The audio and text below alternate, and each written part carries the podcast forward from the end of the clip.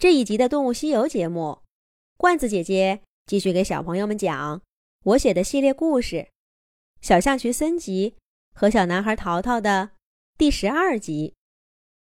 森吉把淘淘带到土屯洞穴里来玩，还拿出了好吃的。淘淘看着开开心心吃虫子的森吉，想起昨晚辛苦工作的象群妈妈。他把这件事儿告诉给了他的好朋友森吉，小口小口的把食物吞进肚子，又沉默了一会儿，扭头对淘淘说：“我想帮妈妈做点什么。淘淘，你说我该做点什么好呢？”小动物的生活，淘淘还不太懂。他挠了挠头，好半天才说道：“其实，我觉得你妈妈最希望的，就是你乖乖的待在家里，不让她操心。那不行，老待在家里，什么都不知道，难道还让妈妈一直都为我操心吗？我得做点什么，让妈妈觉得我已经长大了，这样。”妈妈才能真的放心。森吉很快就否定了淘淘的提议，小鼻子一下一下的抽动着，认真思考起来。淘淘明白森吉在想什么，他又何尝不想让妈妈放心呢？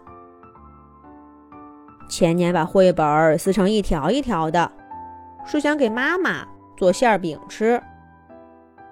去年把洗澡间弄得一片狼藉，是想帮妈妈把衣服洗干净了。今年抓回的蜘蛛，是想把它养大，做自然观察。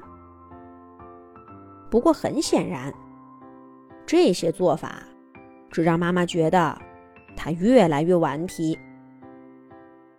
淘淘很识相的，没给森吉出主意，免得给好朋友。带来灾难，而森吉呢，还真是个有想法的。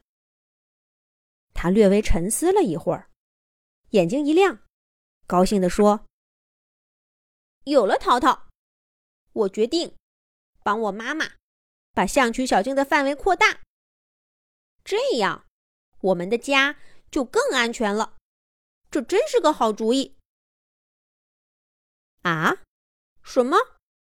扩大象区小径，淘淘愣住了。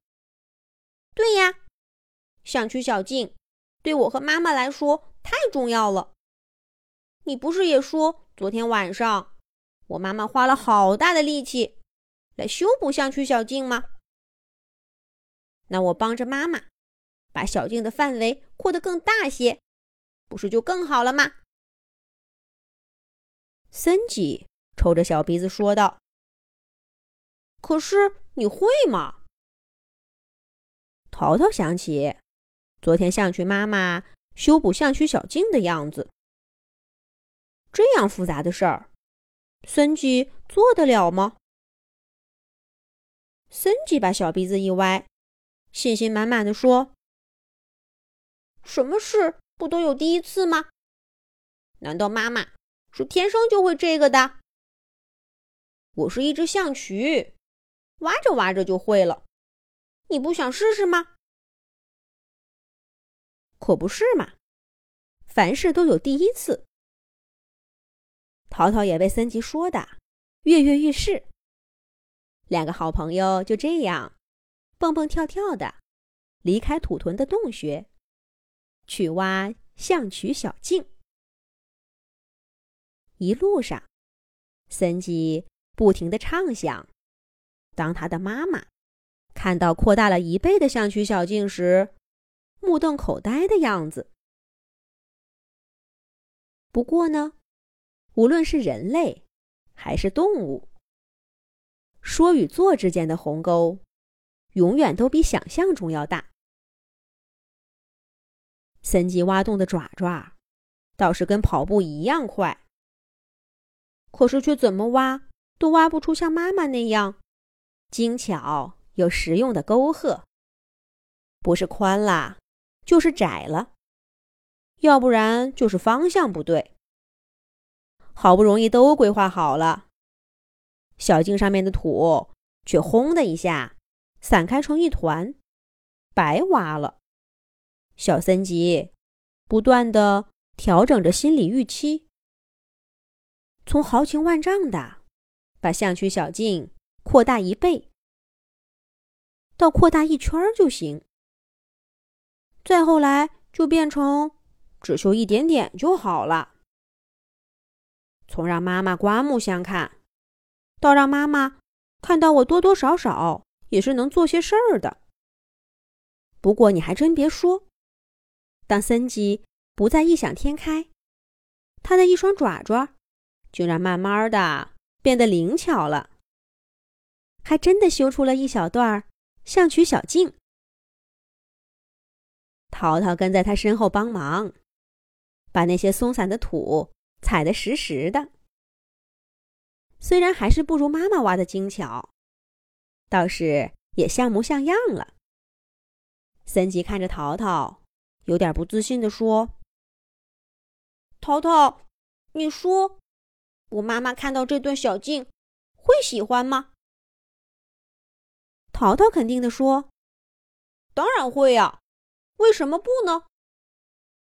森吉立刻开心起来，拍着爪爪拉起淘淘，在地上直转圈儿。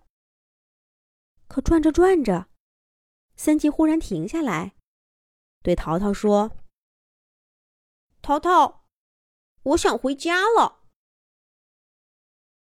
淘淘也眨了眨眼睛，说：“我也想回家了。昨天我一个人在草地上，看着满天星星的时候，我就这么想了。”两个好伙伴就要告别了。可就在这时候，他们听到不远处传来嘈杂的叫声。发生什么事儿了？下一集讲。